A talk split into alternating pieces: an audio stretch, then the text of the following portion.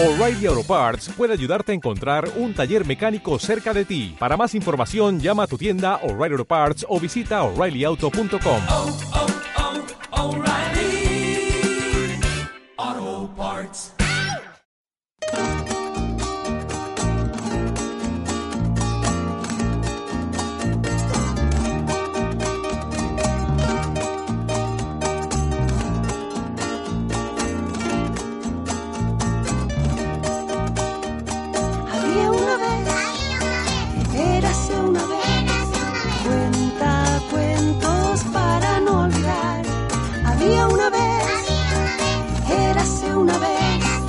cuenta cuentos para no olvidar.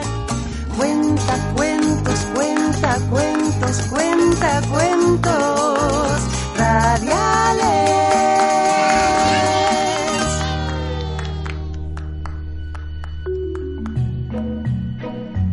Canelo de Mar. de Jorge Redlinger Vera. EDB Editorial Don Bosco. Las olas las hace el viento y a las mareas las hace la luna. ¿Entendiste? A las olas las hace el viento y a las mareas las hace la luna. Repitió el niño dirigiéndose al cachorro amarillo, que parecía más preocupado de evitar el golpe de las olas en sus patas. Tienes que aprender, Canelo. Siguió su amo. Lo que te dije es cierto. El abuelo me enseñó. Y Daniel, con el agua hasta las rodillas, tiraba del cáñamo su bote por la playa de piedras, orillando el estuario del río muy cerca ya del mar. Ladera arriba estaba la pequeña casa de madera con su techo oxidado. Detrás, el cerro con manchones de bosque y potreros. Aquí, el rústico muelle apuntando al sur y el reducido estuario formado por el río que tributaba sus aguas a la inmensidad. Era el mundo de los cinco años de Daniel. Allí vivía con su madre y su abuelo, Beatriz y Aurelio. De su padre solo tenía la noticia de que alguna vez se había ido lejos, al norte quizás, y que seguramente jamás volvería. Pero el abuelo era bueno, y tres días antes le había regalado aquella chalupa chilota de 82 centímetros y medio de eslora. Sí, 82 y medio. El propio Daniel la midió varias veces con el metro de madera del viejo, mientras éste le nombraba sus partes. Las velas de tocuyo, el timón de tenío, el mástil, el entablado y la botavara de ciprés, la quilla de roble. En cuanto al perro, este fue el gran regalo que había recibido para Navidad, hacía ya dos meses.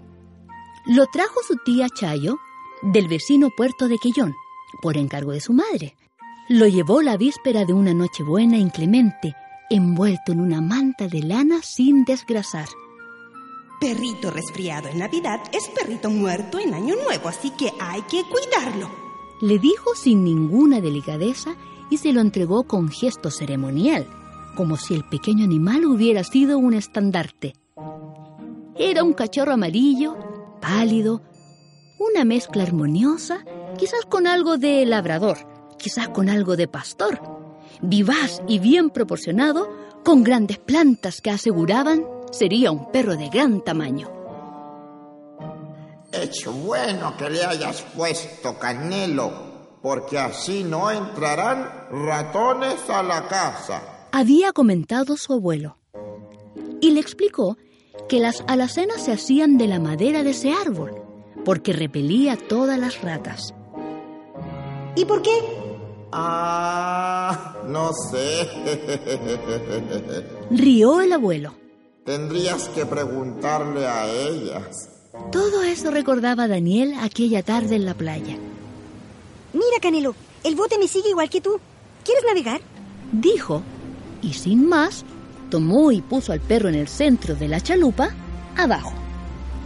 El animal gimió y miró asustado a la orilla. Daniel continuó, adentrándose en el mar. ¡El ancla! ¡Se nos olvidó el ancla! Dijo de pronto y se detuvo. Cogió una piedra grande y gris en la que enrolló el cáñamo y dejó el bote amarrado a la ribera. Echó a correr a casa. ¿Dónde estaba ese pedazo de metal que le había dado su abuelo? Parecía que en la cocina. Si no, estaría bajo su cama o quizás en... Iba muy serio, pensando cómo anudaría el ancla y la extensión que debía darle al cabo que la sujetara. Con los años, Daniel llegaría a joven y no habría de olvidar la lección de los descuidos que producen grandes penas, cosas que ocurren a los niños. Se demoró en volver. El viento soplaba mar afuera, el cáñamo resbaló sobre la piedra redonda y mojada, y el bote, giro a giro, entre las olas y el viento, se fue alejando mar adentro.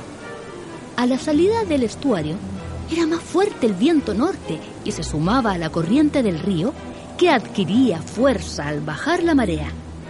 El bote comenzó a alejarse de la costa, al tiempo que Canelo ladraba y ladraba, pero el viento devolvía sus ladridos. La botavara quedó trabada contra su cola, hinchando la vela y alejando el bote a mayor velocidad aún. Ya estaba muy lejos de cualquier lugar al que el niño pudiera llegar. Desde lo alto de la casa, Daniel habría alcanzado a verlo, pero volvía tan presuroso y concentrado en su ancla que solo al llegar a la orilla descubrió la tragedia.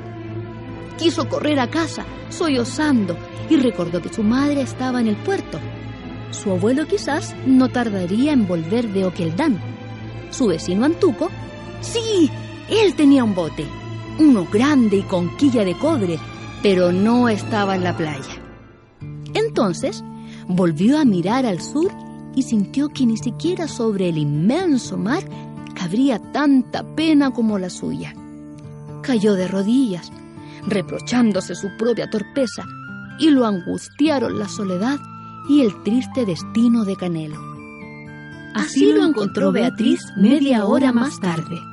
inmóvil en la ribera, insensible a la lluvia y el viento, lloroso y maldiciendo mil veces al mar por haberse llevado para siempre sus dos tesoros de niño pobre. Entre las aves australes de las playas cercanas había una gaviota vieja llamada crucero. Había recorrido todos los mares cercanos y lejanos, durante años, sobre los mástiles de barcos mercantes, escampavías y chalupones. Un día cualquiera, decidió volver a sus aguas de origen a vivir una vida tranquila. Dejó atrás las noches insomnes de los golfos y los gritos nerviosos de los tripulantes que cargaban o descargaban grandes bultos, tambores o animales, mientras los cascos de los barcos daban tumbos y retumbos sobre los pilotes de los muelles.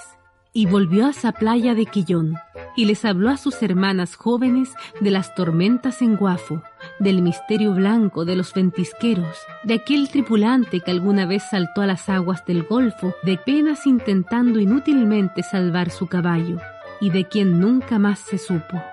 Y les contaba una y otra historia, una y otra vez, pero sus hermanas comenzaron a aburrirse. Más que escucharla, preferían el buen pasar y la comida fácil. Además, sin que se notara mucho, había en ellas algo de envidia, por no tener el valor ni el ansia de aventura de la vieja gaviota. Crucero habla demasiado, decía una. ¿Será cierto lo que dice? murmuraba otra. Se lo pasa navegando, se cree bote. Se burlaba la de más allá. Y comenzaron a ignorarla, a dejarla sola. Y sola llegó Crucero una tarde a la playa donde retosaba Canelo. Y le gustó aquel perrito que aceptaba de buen grado sus interminables historias. Le divertía ver su gesto de pavor y sus orejas paradas cuando ella le hablaba de las ballenas asesinas, o cómo movía la cola al oír de las toninas, Nina y Ton, que perseguían las naves dando enormes saltos, o las aventuras de un perro blanquinegro llamado Poncho, que por años navegó con sus amos en Chalupón, entre Chiloé y las Huaytecas. Aquella tarde, Crucero capeaba el temporal bajo el alero de unos roqueríos en una playa cercana. Dos gaviotas se le acercaron con gesto grave. ¡Crucero! Tu amigo Canelo salió a navegar. ¿Con este día? ¡No es posible! El viento de tempestad ya blanqueaba las olas, mar afuera. ¡Pero salió! ¿Con su amo? ¡No! ¡Solo! En ese bote chico de su amo. Parece que se soltó. Tu amigo iba muy asustado y el niño corría para todos lados. No sabemos bien qué pasó. Agregó la otra. La vieja gaviota graznó y alzó el vuelo hacia el sur. Viento gris, cielo gris, olas grises sobre el mar alborotado por el temporal. Sabía que mientras más lejos de la costa, las olas serían más grandes y más difícil cualquier intento de rescatar a su amigo, si es que la embarcación no había zozobrado ya. Trató de distinguir algo desde lo alto, a Canelo, la chalupa, pero no vio nada. Perdía tiempo acercándose a los sargazos movedizos sobre las aguas que tomaban formas irrepetibles y caprichosas y le sugerían algo parecido a lo que buscaba. Comenzó a angustiarse. La búsqueda estéril desanduvo andado por lo alto y por lo bajo. De pronto, ¡Veamos! ¡Allí hay algo! ¡No! ¡Es un palo! ¡Sí! ¡Es la chalupa! ¡No! ¡Sí, sí! ¡Eso es! ¡Canelo! el perrito no la oyó por el fragor del temporal, por sus orejas empapadas y sus propios gemidos. Volvió a gritar mientras se posaba en la proa del bote, que las olas zarandeaban a diestro y siniestro. El perrito estaba lloroso por el agua y por el frío. Apenas tenía ya fuerzas para sacudirse. ¡Ayúdame! Gimió. ¡No te sacudas! Por lo que más quieras, no te sacudas. ¡Vas a volcarlo! ¡Quédate abajo! ¡Así! Amo tuvo la culpa. Nada de culpas aquí. Pero él... Eres un niño y estas cosas pasan. ¿Qué podían hacer? No había mucho que pensarlo. Tenemos que navegar a vela, Canelo. No hay otra salida. Le mostró el timón. Tendrás que moverlo con el hocico para el lado que yo te diga. ¿Entiendes? Y le enseñó rápidamente lo que significaban babor y estribor. Crucero dio varias vueltas al tirante de la vela en su pata derecha. No tenía otra forma de orientarla para un lado y otro. Sabía lo que eso significaba. Si zozobraban, ella también moriría. Pero no había ido allí a contar una historia, sino a vivirla. Un golpe de ola levantó el bote. Canelo rodó a la proa aplastando a la gaviota. Voy a morir. Gimió el perro. ¡No! Tengo miedo. ¡Escúchame! No vamos a poder. ¡Escúchame, orejas de chivo! Tronó Crucero. Entre el hocico y la cola, al perro ya no le cabía más miedo. Miró angustiado a la enfurecida gaviota. ¡Estamos en peligro, Canelo! Tú no sabes navegar, pero yo sí. Así que aquí mando yo. Así son las cosas en el mar, perrito. Uno manda y el otro obedece, porque si no, los barcos se hunden. ¿Entendiste? Sí, sí, ¿Lo entiendes bien? sí. ¿Cuál lado es babor? El perro iba a indicar la derecha, pero ante la mirada severa de Crucero, se decidió por el lado opuesto. ¿Cómo se llama el otro lado? Es mejor. ¡Estribor! ¡Estribor! ¿Oíste? Sí, estribor. Un nuevo golpe de agua azotó a la gaviota contra el mástil. Canelo cayó al mar y pataleó desesperado. Solo después de agotadores esfuerzos logró subirse por la proa, pero casi vuelca la nave. A duras penas, Crucero volvió a su posición. Le ordenó al perro que mantuviera el timón en el medio, a la espera de girar la vela, cuando la proa apuntara contra el viento, cuando estuvieran sobre la ola. ¡Ahora! ¡Todo a estribor! Canelo patinó sobre la cubierta, pero no soltó el timón de su hocico. La nave onduló suavemente sobre la ola. Por primera vez, la gaviota percibió la rompiente de agua bajo la proa. Avanzaban. ¡Ahora a medio! ¡No todo! ¡Ahí! ¡Abre tus patas! ¡Así es! Con ello, Canelo se mantuvo más firme sobre la mojada popa. Apenas se divisaba la cumbre del cerro costero a la distancia. El resto era todo olas y viento, espuma y peligro. Y sobre la cubierta de juguete dos seres de pelo y plumas que querían vencer el poder invisible del destino. En dos nuevas ocasiones, Crucero estuvo a punto de ser arrojada lejos, cuando el golpe furioso del agua la ensegueció y se azotó contra el mástil. Vio correr la sangre en la pata que sostenía el tirante, pero el frío impidió que sintiera un dolor más agudo. ¡Van bien! Gritó de pronto una gaviota recién llegada. Pero naveguen más hacia acá para vadear los sargazos. Indicó el oriente. Otras gaviotas fueron llegando a alentarlos, admiradas del afán con que luchaban. Crucero miró a Canelo. ¿Estás bien, perrito? Sí. ¿Te digo algo?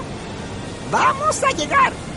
Hacia el norte comenzaban a distinguirse más o menos cercanas las partes bajas del cerro y la cañada del río. Pero no aflojes. No pienses en sacudirte ni sueñes con rascarte. Entraremos por el río. ¡Más a estribor! ¡Más! Momentos después, las olas tenían menos altura. Cuando entraron al estuario, la casa se veía en la penumbra lluviosa del atardecer, hacia el poniente. ¡Todo a babor, Canelo! Sujeta el timón con el pecho y podrás ladrar. El primero en oírlo fue el abuelo, que entraba a la casa con una brazada de leña. Se dio vuelta con dificultad. Le costó advertir de dónde venían los ladridos. Debió apoyar el mentón en su carga, pestañear varias veces y abrir unos ojos gigantes para convencerse de lo que veía. Entonces gritó. Daniel, ven rápido. Tu perro volvió. El niño saltó a la puerta gritando de alegría y echó a correr a la playa. Se internó en el río hasta que el agua le llegó al pecho y solo se detuvo con el cuidado de su abuelo, advirtiéndole del peligro de adentrarse en lo hondo con esa tormenta. Mientras esperaba el pequeño bote y su carga de cariño, inmóvil y con las palmas de sus manos sobre las aguas, Daniel se detuvo un momento. Y fue el momento justo que le permitió apreciar una imagen que jamás olvidaría en su vida. La de Canelo y aquella gaviota sobre la cubierta de la chalupa que a toda vela surcaba el estuario, mientras otras cien gaviotas en el viento les rendían homenaje. Pasaron los meses. Durante el almuerzo del primer día de enero, el abuelo brindó por un año que había sido pródigo. Y de eso solo debemos agradecerle a Dios. Aseguró. Claro que había sido un buen año. Tenían 20 aves y dos vacas lecheras más que el anterior. La huerta daba papas y verduras para la venta. En las bonanzas de septiembre, Daniel le había ayudado al viejo y hasta habían pintado por fuera la casa con la pintura que había elegido y comprado Beatriz. Ella consiguió trabajo en la nueva conservera cercana y allí se encontró con Juan Luis, un amigo de la infancia que, después de muchos años, había vuelto a Quellón. Claro que ya eran más que amigos y tal vez, tal vez, se casarían pronto. El niño tenía mucha simpatía por Juan Luis, que además era el arquero de un buen equipo de fútbol del puerto. Es el puesto de los valientes. Lo animaba su abuelo. Canelo era ya un gran perro que ayudaba con destreza en la vigilancia del campo. Es el brazo derecho de mi abuelo y, además, es muy amigo de una gaviota. Contaba Daniel a sus compañeros en la escuela de Oqueldán. Después del almuerzo de aquel día, Beatriz y Juan Luis se dispusieron a lavar la losa y Aurelio se tendió en su sofá, detrás de la cocina leña y junto a la ventana que daba al mar. Era un día fresco, con fuerte viento sur y nubes blancas y enormes que a ratos ensombrecían la espuma de las grandes olas.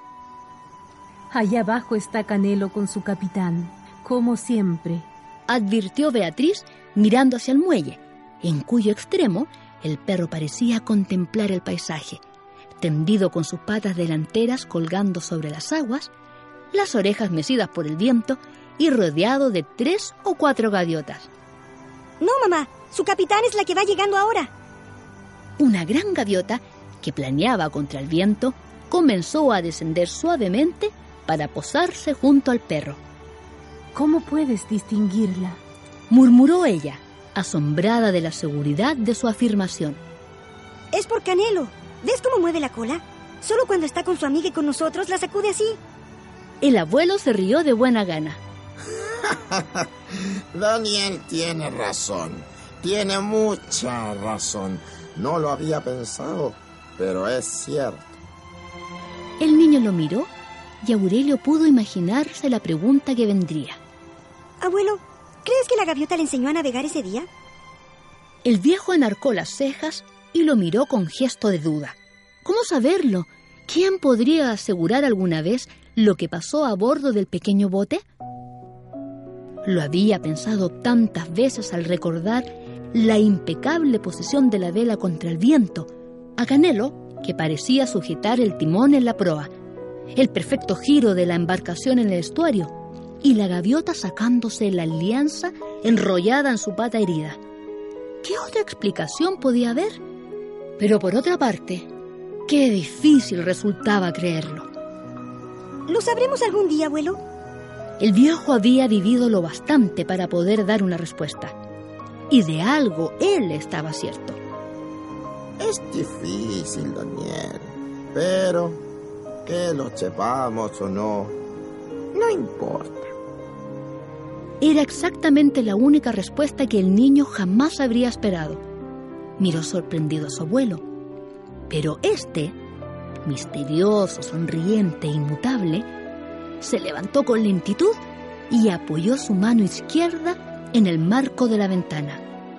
Miró a los animales del muelle y luego al mar, al mar, al mar, pensando cuántos secretos insondables escondería para siempre.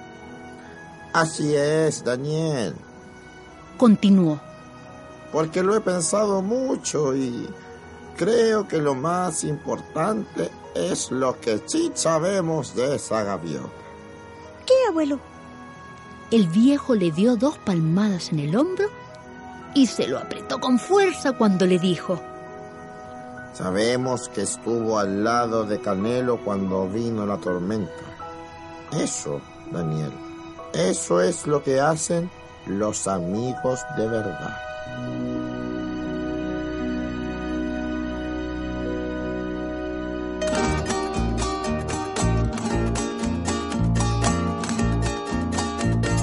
Proyecto financiado por el Fondo del Libro 2013. Consejo Nacional de la Cultura y las Artes. Patrocina Ilustre Municipalidad de Quillota. Voces Alín Sangüesa, Ivo Herrera Leonor Landauro y Mauricio Parragués. Edición y masterización Audio DAO. Mayor información www.cuentosradiales.cl Cuenta cuentos, cuenta cuentos, cuenta cuentos radiales.